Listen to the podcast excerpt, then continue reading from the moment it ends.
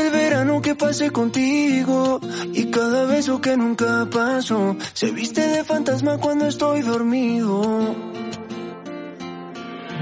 Pasamos de repente del calor al frío y tu recuerdo no se congeló. Hoy no puedo creer que estés al lado mío, porque solo. Ole, bienvenidos a los Reservas, una semana más.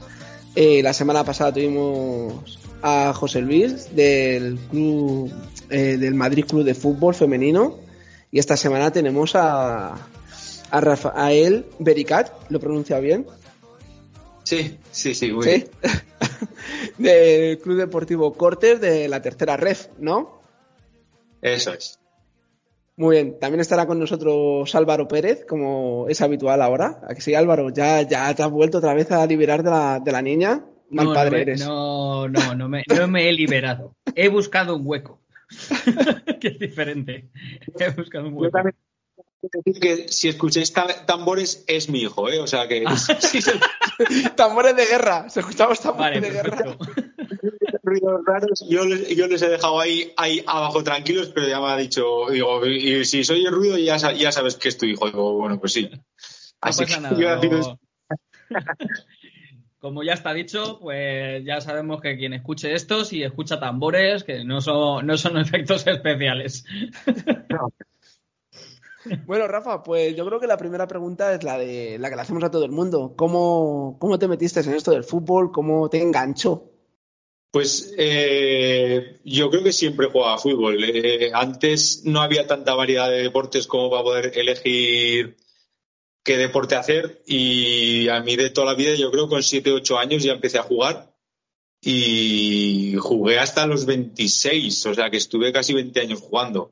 Hmm. Y, y, pues también me picó el gusanillo de, de ser entrenador. Eh, siempre que había necesidad aquí en el pueblo de, de, pues buscamos entrenadores para equipos de fútbol sala, estuve entrenando chicas de fútbol sala también.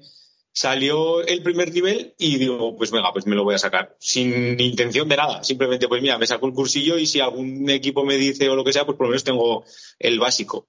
Y ya, pues es que yo creo que es que desde siempre me ha gustado el fútbol. Pero tuve que poner en la balanza entre jugar y entrenar y es que no tiene color. Es que entrenar me gusta mucho más. Eh, te quería preguntar, ¿hasta qué nivel llegaste de jugador? Como jugador. Pues jugué aquí, yo juego solo en el pueblo. Aquí en el pueblo, en Buñuel, yo soy de Buñuel, de un pueblo de aquí a los de Cortes. Y, mi- eh, o sea, el equipo estaba en regional, conseguimos hacer un hito que fue en el pueblo, que fue ascender a regional preferente. Y ese año justo estaba yo entrenador en el Tudelano y me dieron un juvenil para entrenar. Y entrenar un juvenil y jugar en una categoría superior, pues me era muy complicado. Entonces tuve que, que decidirme por, Sí. por- por entrenar. Mm, claro, que a la larga, por lo que sea, te puedes dedicar más a eso que a jugar. Sí, en esa época tampoco pensaba en lo que me podía dedicar más, sino que me gustaba más. Mm, sí. Al final, yo- el, el entrenar es un vicio. Yo creo. Sí, Más que el Sí. jugar. yo es que no, no he estado, esta es- me parece que es la temporada número 15 consecutiva entrenando, o sea, yo no recuerdo no preparar una pretemporada, por ejemplo. El día que me toque, pues mm, lo dedicaré a estar más tiempo con la familia, pero se me resultará raro. No, harás como tenemos algún amigo que es formarse. El año que no entrenas es para formarte. Pues, pues quieras que no, ya es una cosa que tengo, tengo pensada. Digo, el año que, que no, que no entrene, pues seguro que hay cosas para prepararme. Haré algún máster, ya tengo uno hecho, o sea, haré otro máster y ya está. O sea, que es que al final yo creo que, que los que cuando estamos parados también tenemos que formarnos, viendo y, y haciendo cursos, que la verdad que los cursos que se hacen son, son geniales. Mm. Tienes hasta tienes los tres niveles de, de entrenador, o sea, los, los tres niveles de- del curso Sí. de entrenador. Ya tengo los tres niveles de hace bastantes años y también tengo un máster de, di- de dirección deportiva Ujú. y cursillos 1568. O sea que al final esto siempre para, para se- seguir formándonos. Yo siempre digo que si te formas y entrenas, yo creo que cada año somos mejores entrenadores. Mm. Mira, hay una, hay una cosa que has dicho del máster de dirección deportiva. ¿Dirección deportiva? Sí. Bien. Eh, ese, ese máster, eh, mira, lo hablábamos el otro día con el coordinador de, de las. Ay, ¿cómo se llamaba Luis? Del Madrid Club de Fútbol.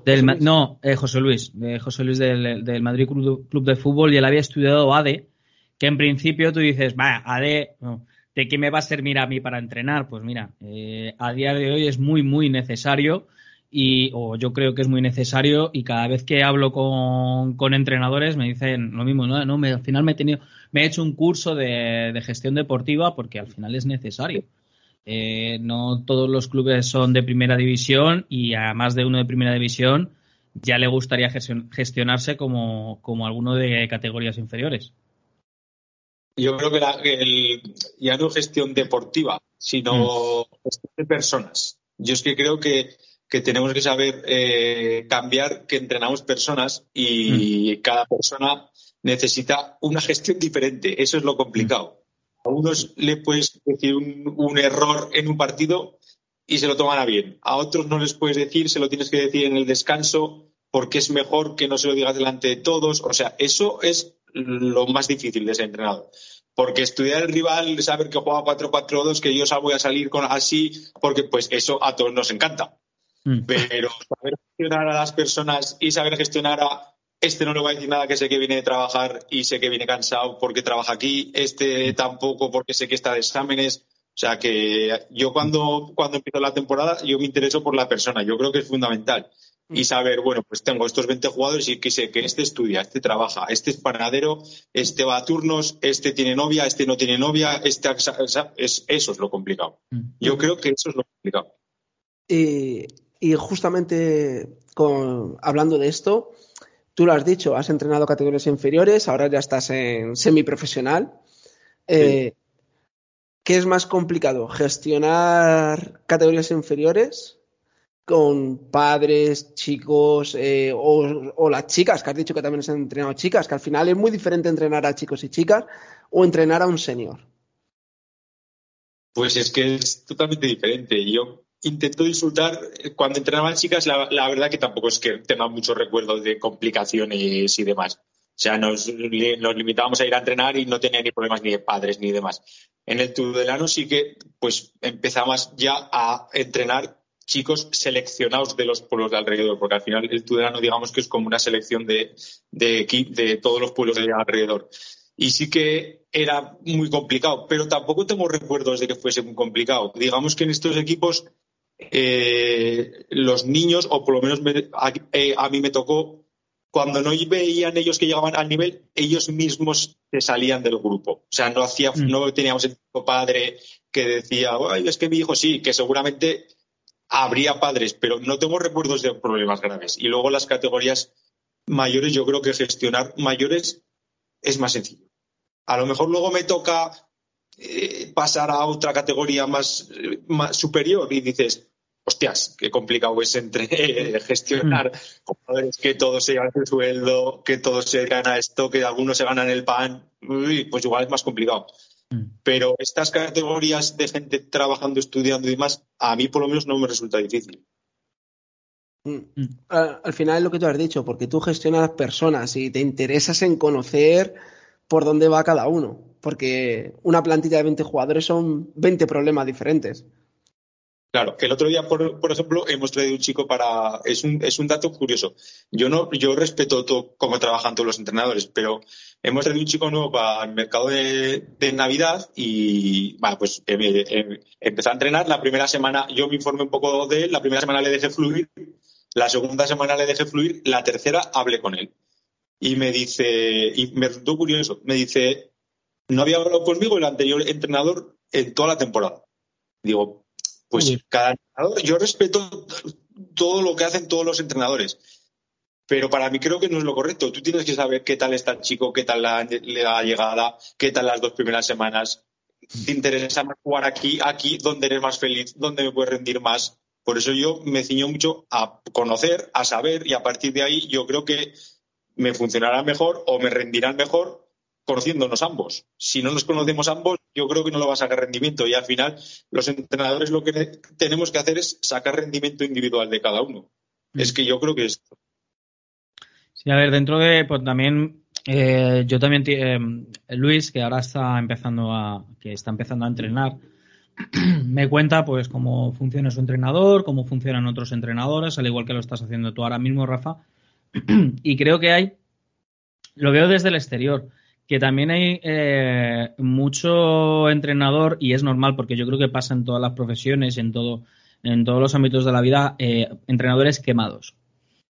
Entonces, creo que a lo mejor ese entrenador ya está quemado eh, y dice, mira, yo ya paso de hablar con los chavales o, lo que dices tú, mira, yo entreno así, si te gusta bien y si no, si no puerta, te buscas otro equipo y, fuera.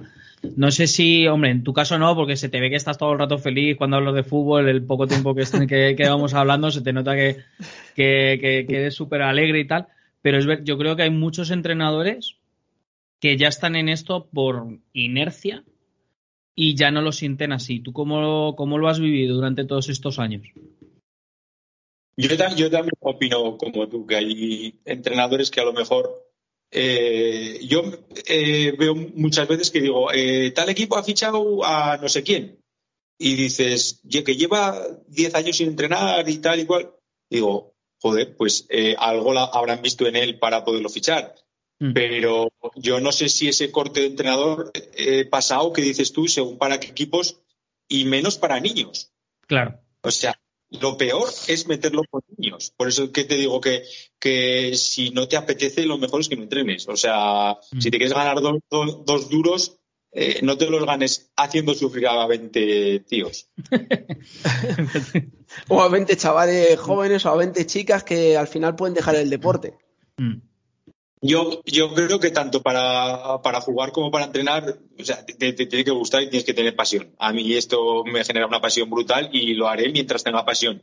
Cuando no, pues me dedicaré a estar con mi mujer, con mi hijo y a hacer cosas con ellos, que es que eso también hay tiempo. Pues sí, pues sí, pues sí. Eh, te voy a hacer una, pregunta ya más relacionada con, con tu equipo, con el Cortes. Eh, ¿Cuál es el objetivo de esta temporada? Pues mira, esa pregunta eh, eh, no me gusta contestar nunca y te voy a decir por qué. por eso la hago. mira, que te lo voy a poner muy fácil. Si a mí desde el club no me ponen objetivos, ¿para qué me lo voy a poner yo? Que es una ah, tontería. oye, que a lo mejor. Claro, claro, es que hay veces que, los propios, sabes perfectamente que los propios clubes ponen objetivo mitad de tabla, arriba, ascenso, no descender, eh, lo que sea. Si a ti no te han puesto ningún tipo de objetivo, perfecto. No, esta es mi, es mi, segunda temporada y, cogimos el club el año pasado, el año del COVID, que fue bastante complicado. Yo creo que hicimos una temporada por encima de nuestras posibilidades y este año sí que nos hemos reforzado bastante bien y nos costó entrar, pero ahora estamos metidos eh, en la mitad alta, cerca. Todo el mundo estamos ahí con que queremos meternos en los puestos de playoff no sabemos si nos va a dar o si vamos a llegar para jugar puestos de playoff, pero aquí en Navarra, pues es que nosotros que estamos, somos eh, el único equipo prácticamente que estamos en la zona que no es la zona Pamplona. Y competir con la zona Pamplona es muy complicado. Es muy complicado porque ellos tienen mil posibilidades más que nosotros. Nosotros tenemos muchos jugadores de fuera que solamente pueden venir dos días a entrenar. Mm. Y yo creo que estamos en nuestras posibilidades. Yo creo que es el puesto que tenemos que estar. Todavía quedan siete partidos para poder aspirar a estar un poco más arriba. Hemos pasado ahora un bache este último mes. Ayer conseguimos ganar otra vez y yo creo que podemos estar luchando por ese quinto puesto. Genial. Sí, al final estáis a cinco puntos, que, que está ahí al lado. Sí, sí, sí, y venimos de un bache de tres partidos seguidos perdidos. Eh, ayer ganamos, pero pues de 12 puntos hemos conseguido tres. Y pues eso, pues, pues son cinco puntos, que son dos partidos, pero es que quedan siete solo. Entonces, tampoco nos, nos queremos, o sea, esta semana volvemos a jugar en casa, que hemos tenido dos derrotas en casa un poco durillas. Entonces, pues eso, pues intentar volver a ganar en casa y a ver si esos cinco puntos son menos. Y ya está, y quedarán seis. Y a la semana que viene, pues también tenemos un rival que es de los que está abajo, que también deberíamos de, ganar si queremos meternos ahí y a descontar otra vez. Pues igual en vez de ser cinco siguen siendo menos. Entonces, semana a semana, que parece que es un dicho popular esto de partido a partido, pues es que, es que no puede dar otra cosa. Ya. Claro. Es que al final también también cuando estás en mitad de tabla, yo creo que la dinámica tiene que ser esa. La de no mirar partido a partido, no, no peligra el descender, no peligra eh, si llego a playoff de puta madre, pero como estoy en mitad de tabla, no, no tengo esa presión de lo que tú dices, no te mete presión en el club, no te mete presión nadie. ¿Para qué te la vas a meter tú solo? Eso es, no, la, la presión y, la, y las ganas de ganar las tenemos que tener siempre. Eh, pero, pero sin presión. Es que los, los jugadores ya tengo que no la tienen. Tenemos la presión nuestra de decir, pues venga, a ver si nos da, a ver si nos da. El, hace 15 días que después del partido de casa nos quedamos todos a cenar, pues lo hablábamos. O sea, que es que lo, lo hablamos abiertamente. O sea, no sé si nos da. Algunos de los jugadores veteranos nos, me decían, no sé si nos va a dar raja. digo, pues, pues bueno, pues si no nos da, no, no nos da, pero nosotros tenemos que ir hasta el último día. Mm.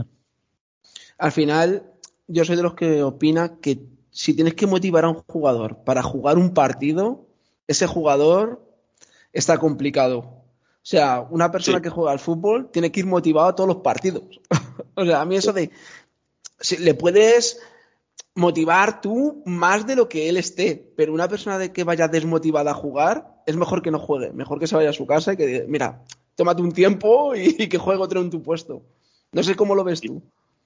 Y luego hay, hay categorías que, que la falta de motivación te, te penalizan. No sé si falta de motivación. A lo mejor, pues en regional o en regional preferente, pues tienes 15 minutos malos y a lo mejor no te pasa nada. Pero el otro día, por, ejemplo, en casa, el último partido en casa, tuvimos un mal inicio y perdíamos 0-2. Es que, es que aquí los rivales no, no te perdonan una. O sea, un error es un gol en contra. Y luego hicimos muy buen, muy buen partido, merecimos ganar, pero no ganas y pierdes 1-2 y es un mal inicio. Luego ves el vídeo del partido y dices, pero si es que hemos vuelto a jugar otra vez muy bien, pero esa falta de, de, de contundencia en el inicio, en los 10 primeros minutos, pues nos ha matado. Y no, y no remontas. Que eso, en la preferente dices, pues igual te da para remontar, porque los equipos no son tan buenos, no hay tanta igualdad, pero aquí en la tercera red, pues es que mm. tienes dos minutos malos y pierdes el partido. Mm. Ahora que has dicho lo de la tercera ref, acuérdate de lo que hemos hablado al principio, fuera de la grabación. Eh, ¿Os ha beneficiado, al club le ha beneficiado este nuevo sistema? Primera ref, segunda ref, tercera ref. Eh, la historia del Cortes, del equipo donde estoy, es que ha estado muchos años en tercera división. Me parece que el año pasado me dijeron que cumplió el partido 500 en tercera división. Es un equipo que siempre ha estado en tercera, yo tengo idea de que siempre ha estado en tercera. Sí que es verdad que hace unos años descendió y volvió a subir. Ha hecho incluso dos, dos años playoff con la tercera antigua. Uh -huh. Y yo creo que al club donde estoy ahora no le perjudica. Prácticamente uh -huh. nada, porque es un equipo que si sigue en tercera división, pues podrá tener un equipo competitivo para tercera división. Para una más, difícil porque es que ya lo que se está moviendo en la segunda red, pues es un poco complicado. Claro, es que al final en la segunda red estamos viendo a clásicos como el Murcia, como el Hércules, equipos que, que, que llevan mucho, que dicen, no, económicamente está, está mal, ya, pero al final lleva mucha masa social y lleva mucho apoyo de, de ciudad. Sí, sí, la, la segunda red también habrá diferentes grupos. Grupos, nosotros, por ejemplo, de los que nos enfrentamos el año pasado, hay dos equipos en segunda red y están para descender, o sea que están disfrutando, yo con sus entrenadores están disfrutando, están compitiendo, pero lo que hablamos de que te falta ese punto a lo mejor a nosotros para poder estar arriba del todo, pues a ellos les falta ese punto para poder estar mm. en mitad de etapa o poder mantener la segunda red. Claro, porque vosotros, en caso de. Es que lo estoy viendo ahora mismo en la clasificación de la segunda red. Del grupo, vosotros estaríais en el grupo A, supongo. En el está... grupo 2, me parece que es. ¿En el, está en el grupo 2? En los Asuna Promesas, me parece que está de la líder. Ah, puede ser. No, pues justo estaba mirando, estaba mirando otro grupo, estaba mirando el grupo A, yo pensaba que estabais en ese. Pero, mm, o sea, en ese no, o sea, me refiero, de, de en caso de subir, de un hipotético caso, encontraros con esos equipos y lo que, lo que ya decía Luis, que son equipos ya muy duros y que a lo mejor desde un punto de vista económico, eh, porque son más desplazamientos, pues los desplazamientos son más largos, ya solo con ese tema ya, ya se estaría enfrentando el club a un, a un desembolso económico mayor. Entonces sí que estoy contigo y con, y con el club de, oye, pues mira, si subimos bien, si no subimos, pues mira, estamos aquí, llevamos mucho tiempo en, en lo que era anteriormente tercera división y aquí si estamos genial, pues ya está. Hay veces que, hay que mantenerse... Eh, perdona, Di, perdona, perdona, Di, Rafa. No, eso, que yo creo que cuando pasen los años cada equipo se mantendrá. O sea, cada uno es como es. El equipo que es de mm. segunda red estará en segunda red. El equipo que es de subir y bajar, subir y bajar, pues subirá y bajará, subirá y bajará. Mm. Y al final cada, equipo se asientará en la categoría donde tiene que estar. Y ya está. Lo que no tienen que hacer es marear tanto con las categorías. Más que has mm. decidido hacer primera, segunda, primera red, segunda red, tercera red. Manténla unos años para que los equipos se adapten un poco a las categorías que hay y cada uno pues mire a ver a dónde pueda aspirar estar, porque es que si no es una locura. Aquí en Navarra han, hecho categorías nuevas y es que a los equipos los tienes locos. Porque es que al, tocar eso ya tocas también luego la preferente, la regional, la... Y... A los descensos tienes que estar pendiente de los descensos de, la, de la, categoría de segunda red. O sea, si de la segunda red descienden dos navarros que ahora mismo están metidos para descender, nos arrastran a dos de la tercera división para abajo. Entonces es que es que hay que tener un poco un poco de cuidado con las categorías porque sí. Sí, no, sí te voy a decir que yo hablaba con Samu, que es otro chico que, está con nosotros a veces en el podcast, que, es que los descensos son seis descensos, cinco descensos. Mm, dependiendo de la liga, dependiendo de la liga son más o menos. Claro, que no hacen mala temporada, tampoco mm. y te vas para abajo. Y dices tú, eh, es injusto. Hay, hay, un caso curioso que es en la tercera aragonesa, eh, en la segunda red hay siete aragoneses, me parece, de los cuales tres, cuatro están en puestos de descenso. ¿Vale? Pues la, la aragonesa de tercera división es de 17 equipos, descienden cuatro más arrastres. O sea, es que pueden llegar a descender ocho equipos dices que no queda el noveno y distinto. Claro, es que es eso. Hay que tener un poco de cuidado con las categorías y que pasen los años. Si están decididos a hacer esto, que lo hagan así, pero si no es que a los equipos es una locura. Claro. Y luego, aparte. Dime, dime, no, que sobre todo por eso, porque eh, llegas y haces una, un temporadón eh, eh, para un equipo a lo mejor que siempre está de mitad del tabla para abajo y hace un temporadón que queda lo que dices tú, séptimo, octavo, y dices, joder, si es que soy colista casi. Si es que, y más en estas categorías que muchas veces las diferencias de puntuación son mínimas. O sea, a lo mejor tienes el primero y el segundo que están muy por encima de nivel, pero luego todos los demás están en una horquilla de seis puntos, tres puntos, nueve puntos. Que estás a dos, tres partidos del descenso. Entonces, si le sumas encima eh, la dificultad que tienes que quedar el octavo o el séptimo para no descender, es que ya es una locura. Sí, es, es, complicado. Por eso te digo que se tienen que asentar bien las mm. categorías. Los equipos mm.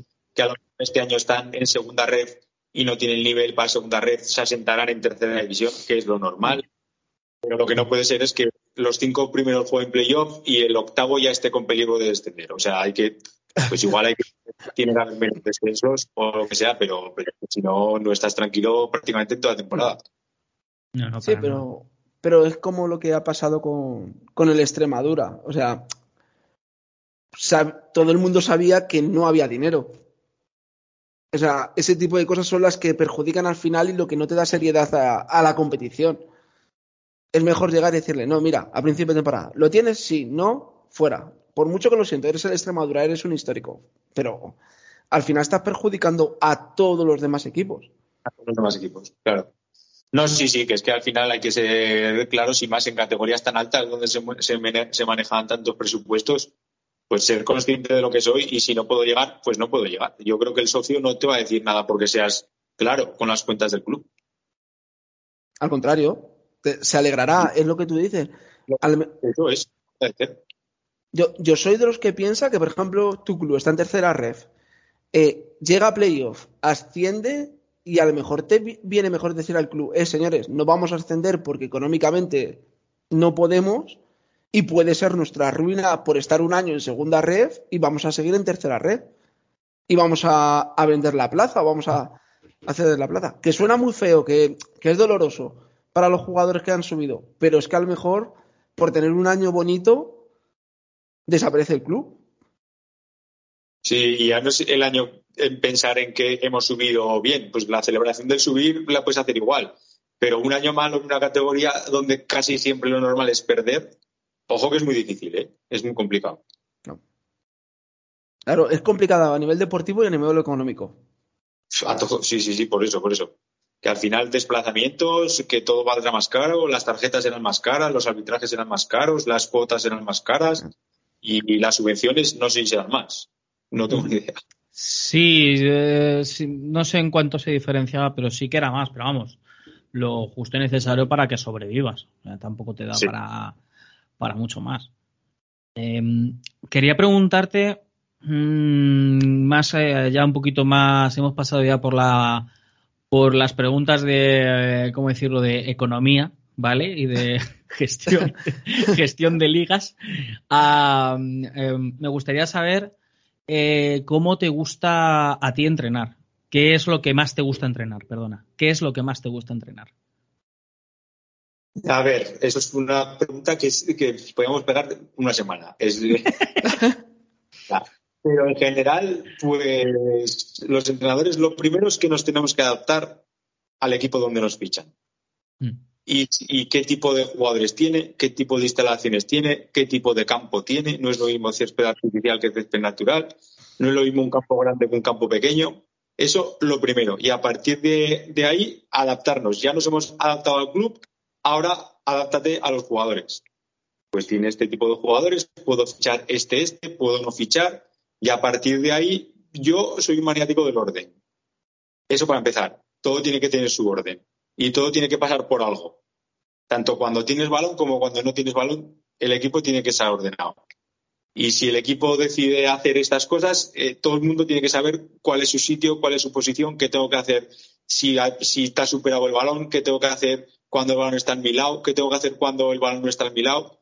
Yo creo, creo que a partir de ese cierto orden el equipo pues ir mejorándolo poco, a poco. Y entrenando, eh, me, dicen, me dicen mis, mis jugadores que nunca hago partidillos.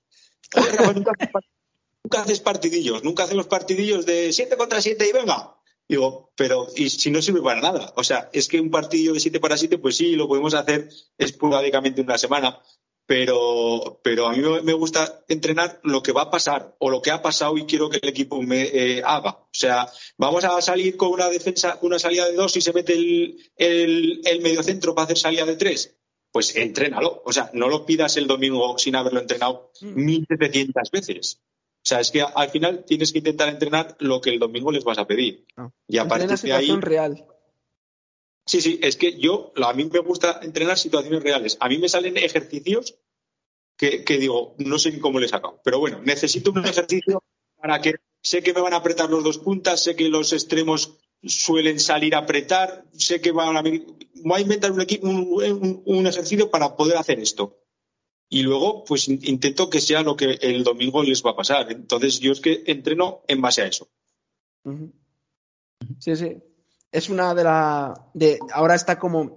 Yo creo que ahora hay dos vertientes que con los entrenadores así que hablo, que, tengo así como amistad, y es... se entrena muy específico, el defensa entrena mucho de defensa, el delantero entrena mucho de delantero, hay entrenadores que le están dando mucho a eso ahora, rollo entrenamiento norteamericano, de fútbol americano y ese tipo de cosas, y luego el situación real, eh, ya no es tanto el circuito o el... No, es lo que tú has dicho. Mm, vamos a entrenar una situación real, un contraataque o una pared, pero porque sé que su defensa me hace esto, tal, vamos a entrenar esto. ¿Crees que es, como te he dicho, una vertiente que está ahora de moda o es porque es necesario? Es, se, va, ¿Se va a quedar esto en, en los entrenamientos? Yo es que creo que eh, individualmente el central, ¿para qué lo vas a poner a, centrar? ¿Sabes? O sea, el central tiene que, hacer salidas de central y tiene que despejar. Es que no tiene que hacer otra cosa. El que juega de lateral, ¿para qué lo vas a poner a meter goles? El que juega de lateral tiene que hacer pues, salidas siendo lateral y centros y, dos mil centros, todos los entrenamientos.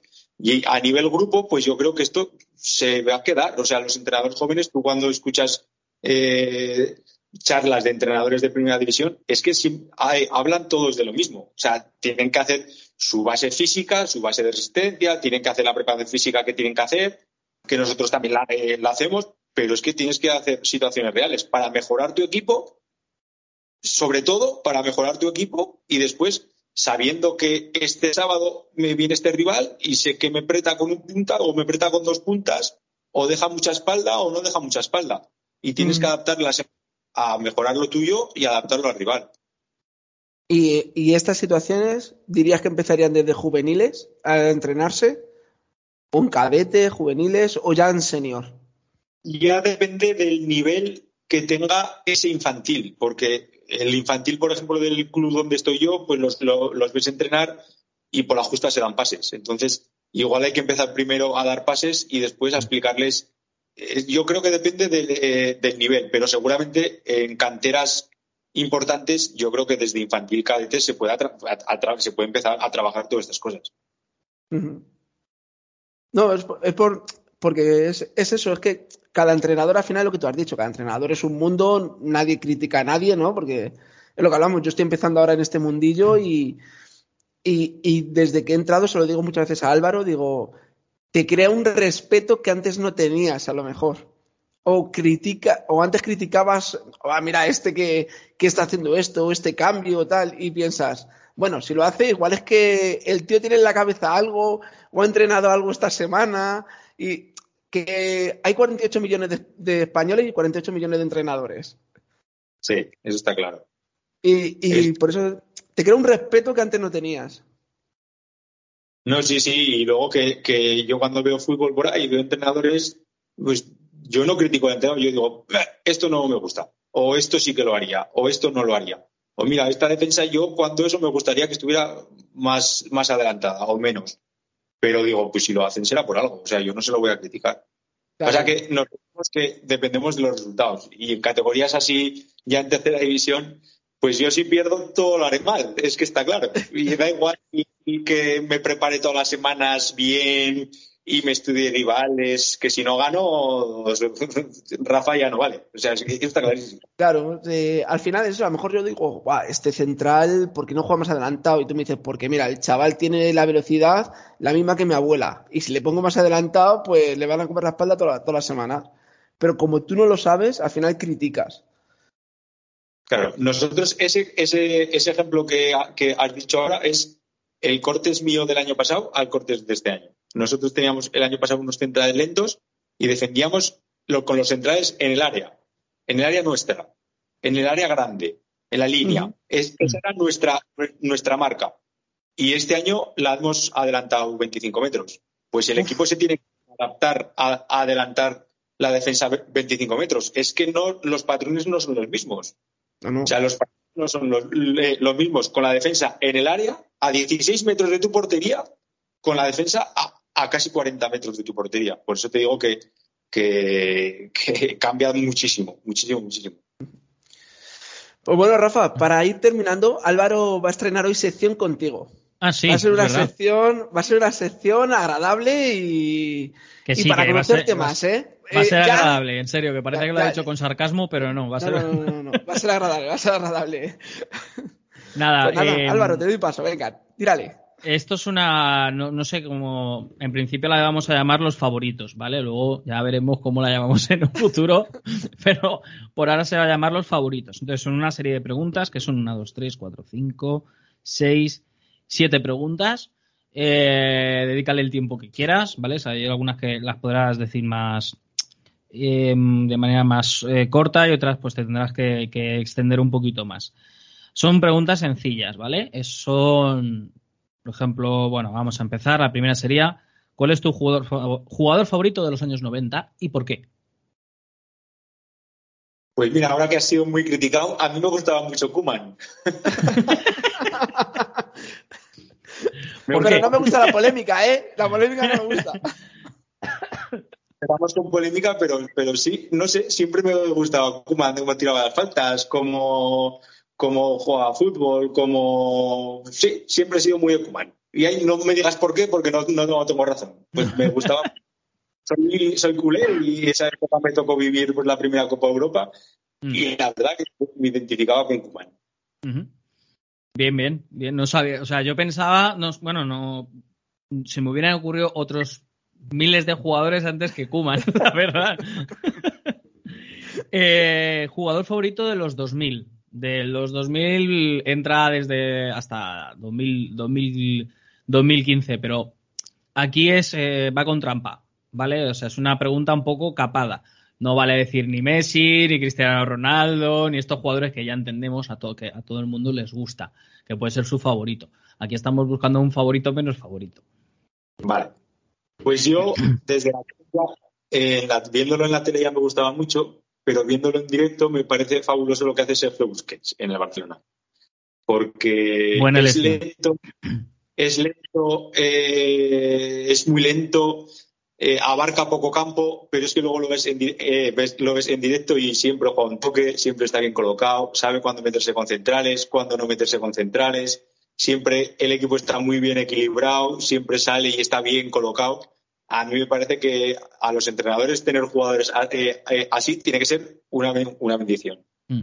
Esto no estaba preparado. Eh, justo ayer estuvimos hablando Luis y yo de que, Busquets es casi el inventor, por decirlo de alguna manera, junto con Luis Aragonés de lo del pase de seguridad, que no lo ha inventado él, pero es lo que dices tú. Va, a pasar a la historia. va a pasar a la historia como el mejor que hace, ese pase robo y se la paso al, que está solo. No me complico, no busco el pase. No sé si me explico. Eh, robo el balón y se la paso, se la paso a Xavi, se la paso a Iniesta, o se la paso a Piqué, o se la paso a al que está al lado mío de mi equipo. No voy a buscar el pase de 50 metros a lo cross o. Y, es un tío muy correcto. Yo creo que con Busquets, si una, cosa le define, yo lo he hablado también con, amigos míos, es que con eh, todos los pases que da, da ventaja al receptor. Y eso es muy mm. difícil. O sea, no te ponen un compromiso nunca con su pase. Su pase siempre, siempre, te da ventajas. Sabe cuándo tiene que jugar para atrás, sabe cuándo tiene que jugar para adelante, sabe cómo está su defensa, sabe cómo están los delanteros, sabe dónde están los extremos y su pase siempre da ventaja. Mm. Cuando Busquets ha sido tan criticado que resulta que hace tres meses lo estábamos retirando y ahora otra vez vuelve, a ser bueno. Mm. Y, es verdad que, es que, eh, adaptar el equipo, Busquets puede jugar cuando su equipo hace buen juego de posición, cuando su equipo domina y cuando su, equipo tiene el balón. O sea, no busques a Busquets jugando en el Atlético de Madrid, porque hay que correr mucho para atrás y el estilo del Atlético de Madrid no es el estilo de Busquets. Hmm. Es que es así. Si no quieres jugar al estilo Busquets, Busquets no vale para, jugar ahí. Tenemos a Condovia. Nosotros tenemos a Condovia que, es un toro, es un pulmón, ahí es un pulpo, pero no tiene el pase de Busquets. Él roba y luego ya mira a ver dónde, dónde la pasa. Ah, este partido, no, el anterior que vi eh, al Atlético de Madrid, recuperó 15 balones el animalito. Sí, sí, se salió. El animal de Condovia, no sé, no me acuerdo, pero que eran como 11 o 15, era una barbaridad. Bueno, la siguiente pregunta. ¿Entrenador favorito actual? Pues mira, ahí yo creo que vais a poner contentos porque a mí me gusta mucho Simeone. yo soy del Real Madrid, ¿eh? pues Simeone me, no sé, me identifico con su forma de, de vivir el partido en los banquillos, de esa pasión, de esa dedicación, de ese jugadores a muerte con él, de buen grupo. Mm. No sé, luego sí que me gustaría, pues, pues yo creo que el Atlético Madrid podría, puede jugar un poco mejor. Me gusta más cómo juega el Barcelona, me identifico más con el juego a lo mejor del Barcelona, pero con la pasión y la, cómo vive el fútbol Simeone, me, o sea, me, me gusta. El documental que ha hecho Amazon sobre él, o sea, yo lo veo y me identifico en cada cosa que hace. Yo soy, ¿Tienes algo que decir en esto? Yo soy de Simeone hasta el 2016, 2017. A partir de ahí creo que. Yo soy de los que piensa que, que en 5 o 6 años tu etapa ha pasado. O renuevas mucho o tu etapa ha pasado. Porque al final el discurso de que les mete al mismo jugador, yo creo que Coque tiene que estar hasta en narices ya del mismo discurso desde, desde hace 10 años, ¿sabes? Y, o Saúl es normal que se vaya a tío, no me cuenten milongas que me pones de lateral izquierdo todos los partidos. Como Marcos Llorente o Carrasco que le mirarán diciendo, tío, llevo 10 años escuchándote. O 8 o 7. Y al final yo creo que eso también influye mucho en, al final en el equipo. Mm. No, sé, pues yo, soy de ciclos, ¿eh? Yo, soy de, los que creo en los ciclos, de, de renovarte. No, sí, yo también soy de la opinión de que para estar mucho tiempo en un equipo, hostia, tienes que, que modernizarte, tienes que cambiar. Yo creo que el, Atlético Madrid, cuantos mejores jugadores tiene, peor equipo tiene. Sí. Y si eso, si eso estaré con la razón. O sea, es necesario tener, si solo juegas con dos, es necesario tener a, a Griezmann, Suárez, Correa y yo, y yo Félix. O sea, es que estamos, y más, más el brasileño este que han fichado. Es que no lo tiene eso, es que no, no lo tiene el Madrid eso. Y no lo tiene el Barça. Y lo tiene el Atlético de Madrid. Y estás jugando con, dos. Y tienes a cinco. Mm. ¿Cómo gestionas eso? Lo que hemos hablado antes de gestionar mm. personas. ¿Cómo lo gestionas? ¿Cómo le dices a Suárez? A Suárez, que vas a Pues se, caga en tu madre. Y si puede, cuando hace la zancadilla. No. O, dile a Joao, que se cree que es una estrella, no, tienes que correr a defender hacia atrás. Y te mira Joao así diciendo, eh, yo no vine aquí a correr, yo vine aquí a estar aquí adelante, ¿sabes? Y aquí vine a empujar el balón. Y me haciendo como ayer, los dos goles que mete los mete empujando el balón. claro. Bueno, vamos a pasar a la siguiente a la siguiente pregunta. Esta es un poquito más, eh, ¿cómo decirlo? No sé si íntima o, o de retomar tu infancia. Eh, el entrenador, ¿cuál es tu entrenador favorito o el entrenador que más te marcó eh, cuando jugabas? Pues de ahí yo me he preguntado esa pregunta mucho y muchas veces y no tengo ninguno. Vaya. Porque no sé si. Vaya palo para mí, que vaya pregunta que te he hecho entonces. No, y para todos sus entrenadores. Vaya palo para todos los entrenadores que he tenido. Yo es que eh, al final tampoco jugué a fútbol a, nivel, o sea, era a nivel pueblo y muchos años nos entrenaba el primero que pasaba por la puerta y, oye, mm. que necesitamos un entrenador, pues venga, pues a entrenar. El último que tuve que fue Enrique, que ahora es muy amigo mío, que, fue el entrenador con el que subimos, pues sí que puede ser el espejo que, pueda tener. Pero es que como entrenaba Enrique hace 15 años o como entreno mm. yo hace, ahora, pues es que no tiene nada, que ver no tiene nada que ver. Es que hace mucho que ya no que ha dejado de jugar, hace mucho y es que en 10 años el entrenador cambia mucho, ¿eh? mucho muchísimo. Mm. Mm. Bueno, pues vamos a pasar a la siguiente pregunta, que es, em, ¿cuál es tu sistema de juego favorito?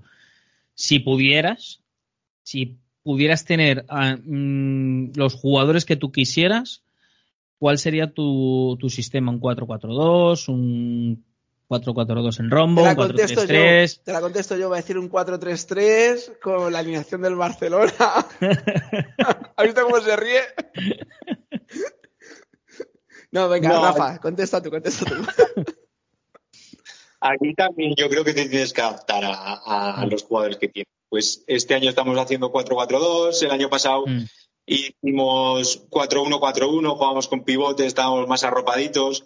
Este año sí que vamos con dos puntas, somos un poco más, más valientes, vamos a poner, eh, eh, entre comillas, el año pasado en el anterior club que estuve, pues lo mismo, eh, empezamos jugando 4-4-2, luego seguimos jugando con tres centrales, subimos a tercera división y ahí no podemos jugar con tres centrales. O sea, yo creo que te tienes que adaptar. Si me tengo que apostar por un sistema, yo creo que el 4-2 es el más rico tácticamente para poder hacer variar muchas salidas de balón, si puedes hacer juego posicional, y tener dos puntas es muy difícil de defender contra dos centrales.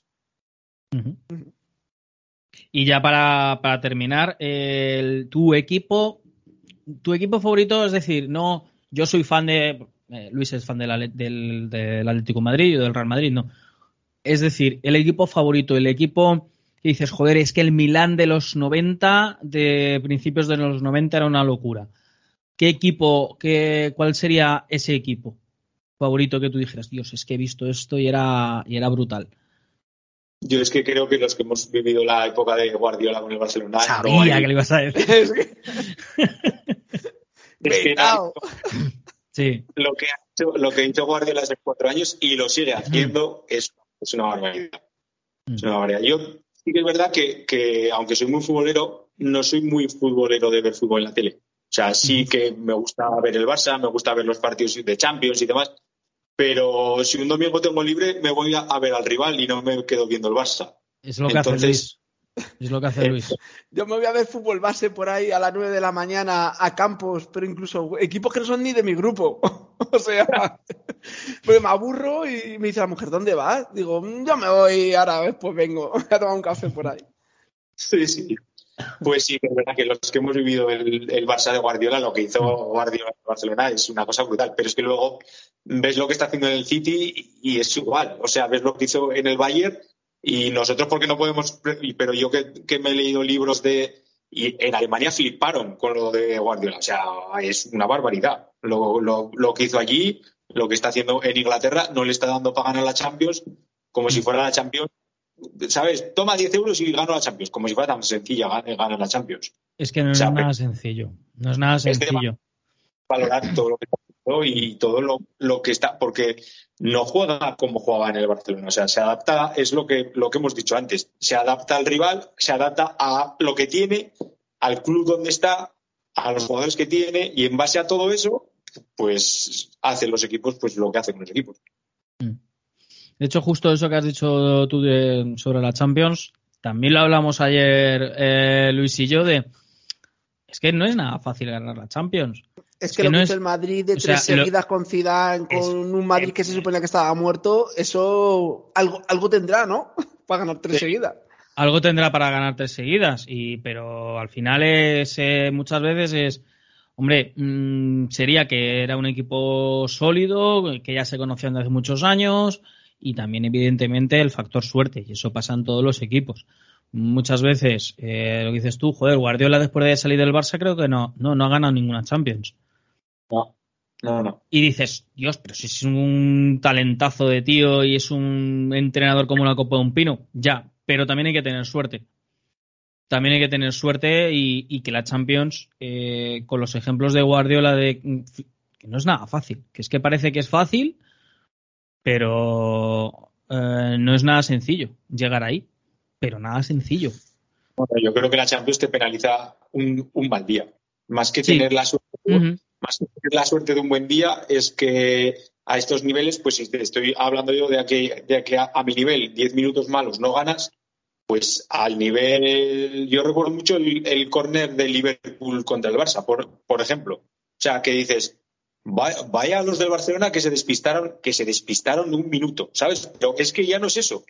Es que el rival tenía estudiado que el Barcelona se despistaba un minuto.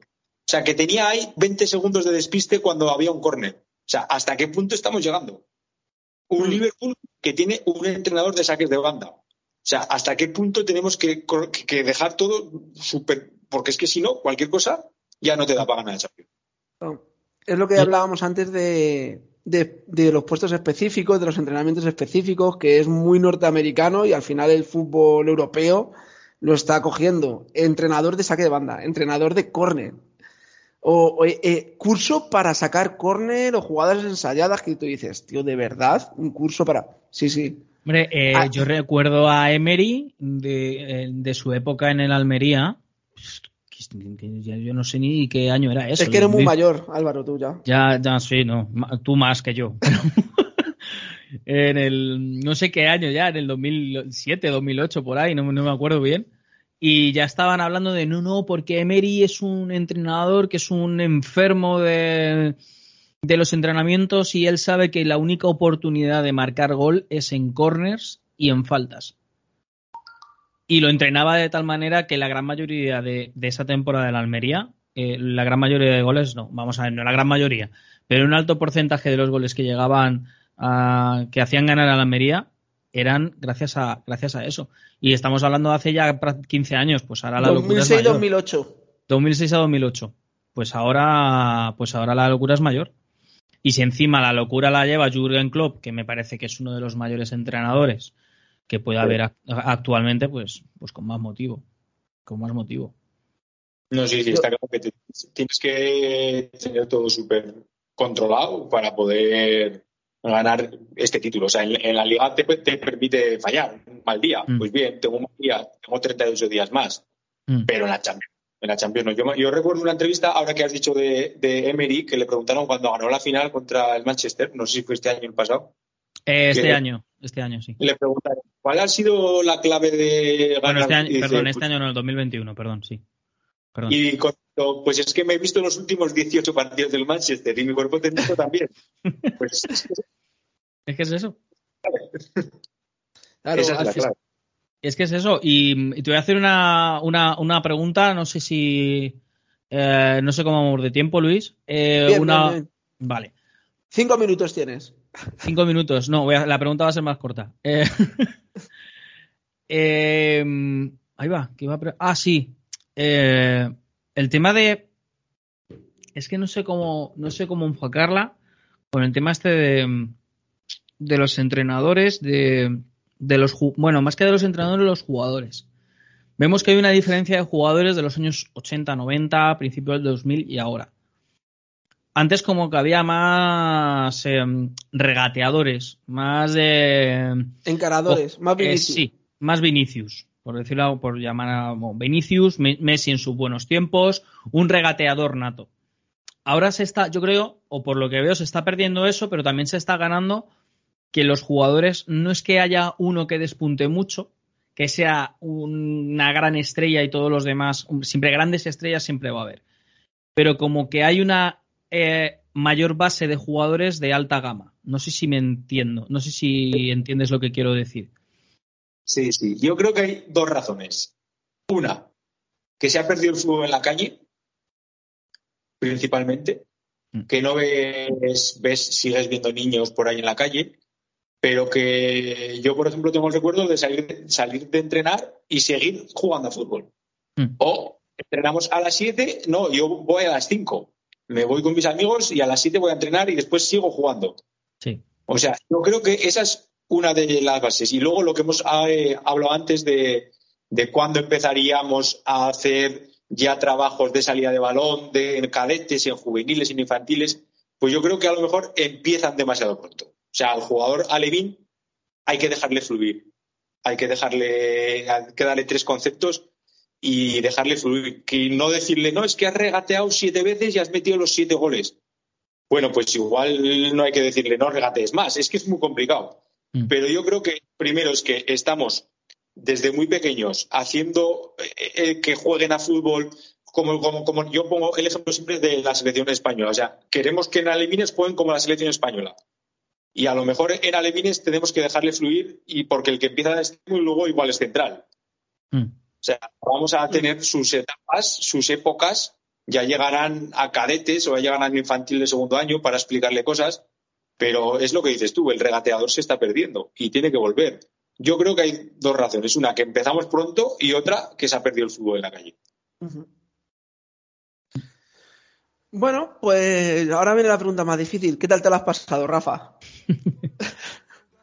La verdad que eh, te- tenía es- las expectativas buenas, es decir, yo creo que va a ser una charla buena. La verdad, también es verdad que pocas veces me han llamado para hacer un podcast así, así que yo os lo agradezco. Me decían, no, no, gracias a ti. Y yo decía, no, no, que gracias a, a vosotros, que, que a mí nunca nadie me ha llamado para hacer una cosa así, así que yo os lo, os lo agradezco en el alma. No, no, agradecidos nosotros. Eso tú, Álvaro. No, no, es verdad que agradecido nosotros que, que sepas, que te pases por aquí, que y que además esto espero que sea efecto llamada, que y yo siempre doy las gracias, porque a lo mejor gracias a ti podemos acceder a más entrenadores, que gracias a ellos podemos acceder a más entrenadores, y también, em, también por parte nuestra, que esto estamos bien, creo. Y Sí, eso sí, también anima a que la gente venga. Pero, pero siempre hay que dar las gracias, porque a lo mejor gracias a ti, dentro de un tiempo estamos entrenando a un entrenador, eh, no sé, mm, con todos los respetos, ¿eh? Pero a uno que esté en segunda B, ¿vale? Eh, o sea, me refiero que, que al final todos aquí vais a ser bienvenidos siempre. Eh, nos va a gustar charlar con vosotros siempre y, y sobre todo gracias porque en el, en la en el momento en el que vivimos el tiempo es muy precioso, muy es muy apreciado, ¿no? Y perder el tiempo en estas cosas. Los, los- los que somos futboleros, seguramente eh, este rato que hemos estado, que no sé ni cuánto ha sido, a mí se me Una ha pasado dos minutos. Ha, ha sido, ha sido una hora, ¿eh? Has hecho una hora, has hecho una hora de podcast. Por eso le he preguntado a Luis, digo, bueno, ¿cómo vamos de tiempo?